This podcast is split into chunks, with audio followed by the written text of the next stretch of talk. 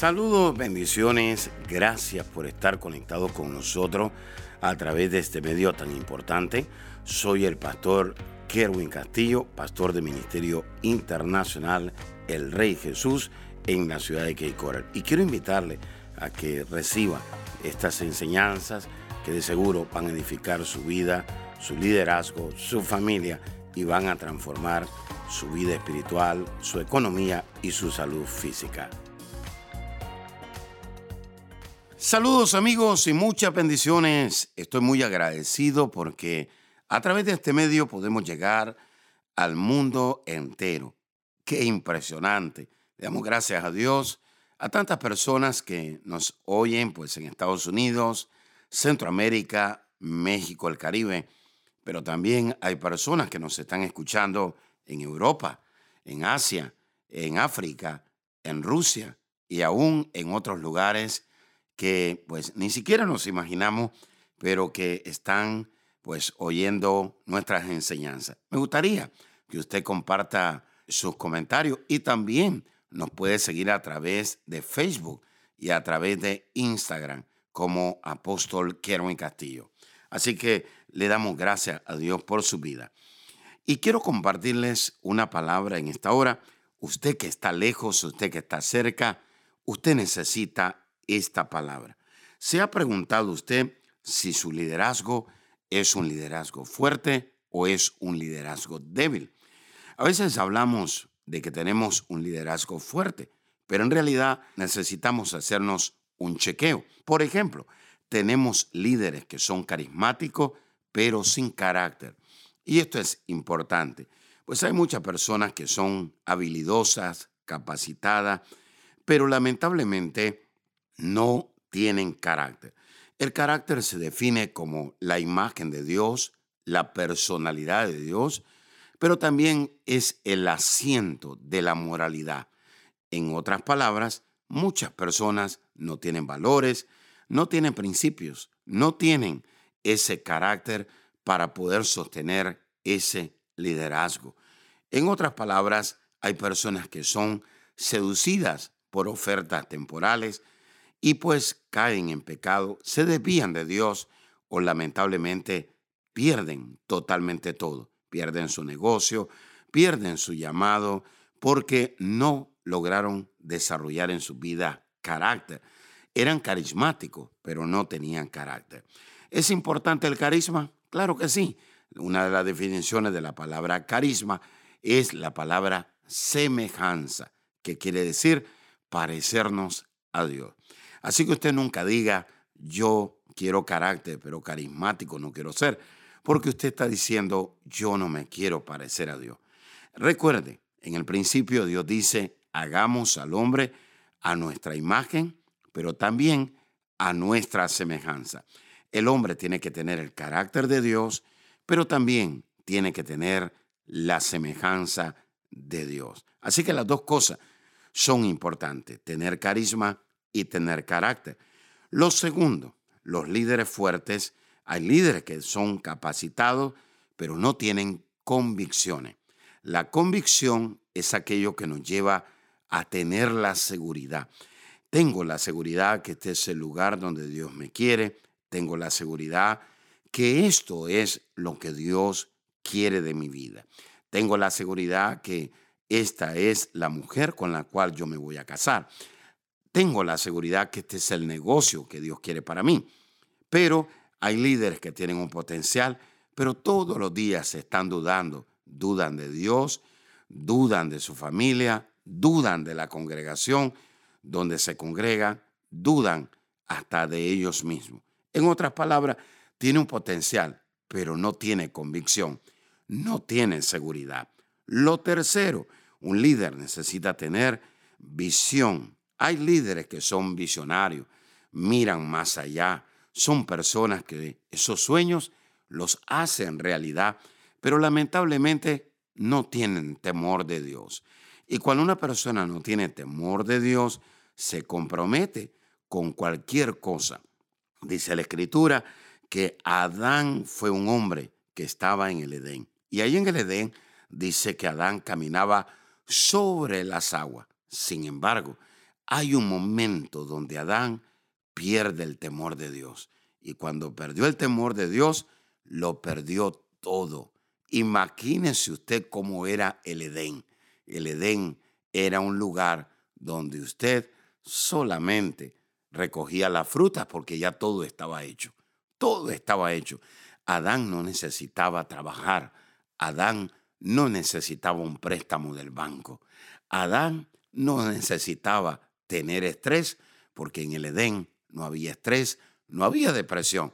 Pero donde dejó el temor de Dios, ahí comenzó a perder la visión. Así que un líder necesita tener visión, pero también necesita tener el temor de Dios. El temor de Dios establece los límites, pero el temor de Dios también pues nos ayuda a ser prudente, a ser sabio y a no hablar las cosas que no debemos de hablar, a no hacer las cosas que no debemos de hacer. Básicamente, la visión es algo que es un sueño de Dios para usted poder cumplirlo, pero el temor de Dios es aquello que lleva a agradar el corazón de Dios. Le hago una pregunta. ¿Está agradando usted el corazón de Dios o está poniendo usted triste el corazón de Dios? Por eso es importante. El líder necesita ser un líder fuerte. Así que quiero dejarlo con estas tres cosas que son vitales y que son importantes para su vida. El líder necesita tener carisma pero también necesita tener carácter. Número dos, el líder necesita tener potencial y también necesita tener convicciones. Y tercero, el líder necesita tener visión, ser un visionario, pero también cargar, cultivar, desarrollar el temor de Dios.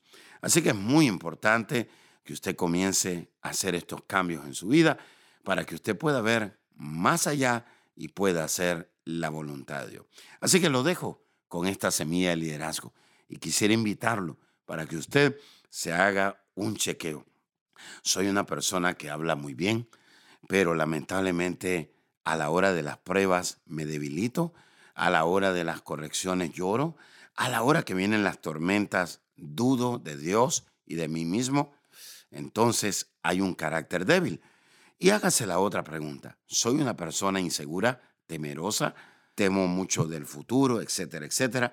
Bueno, hágase ese chequeo. Entonces, los líderes también necesitan tener una visión, una visión personal, una visión corporal. Lamentablemente, hay muchos líderes que lo hacen al revés.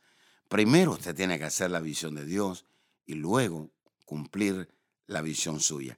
Cuando usted cumpla la visión suya, es porque se refleja en que usted ya hizo la visión de Dios. Dios es un Dios de orden y Dios quiere bendecirlo. Dios quiere que usted desarrolle un liderazgo fuerte. Levántese en esta hora y comience a ejercer un liderazgo fuerte. Quiero orar por usted brevemente. Padre, yo te doy gracias por aquellos que nos están sintonizando en esta hora, por aquellos hombres, por aquellas mujeres que de una u otra manera necesitan tener un liderazgo fuerte en su vida. Levántalos, Señor. Llénalos de fe para que puedan también entender que el carácter es necesario en su vida. Padre, activa ese potencial en su vida y que esa seguridad venga sobre ellos. La seguridad que tú los has llamado, la seguridad que están en el lugar correcto, la seguridad, Señor, que aquello que comenzaron lo van a terminar. Y Padre activo, ese visionario que hay en ellos, pero también que la visión vaya caminando juntamente con el temor de Dios en su vida. Gracias Señor. En el nombre de Jesús. Amén y amén. Amiga y amigo que nos está sintonizando, en Dios no existen casualidades, solamente cita divina.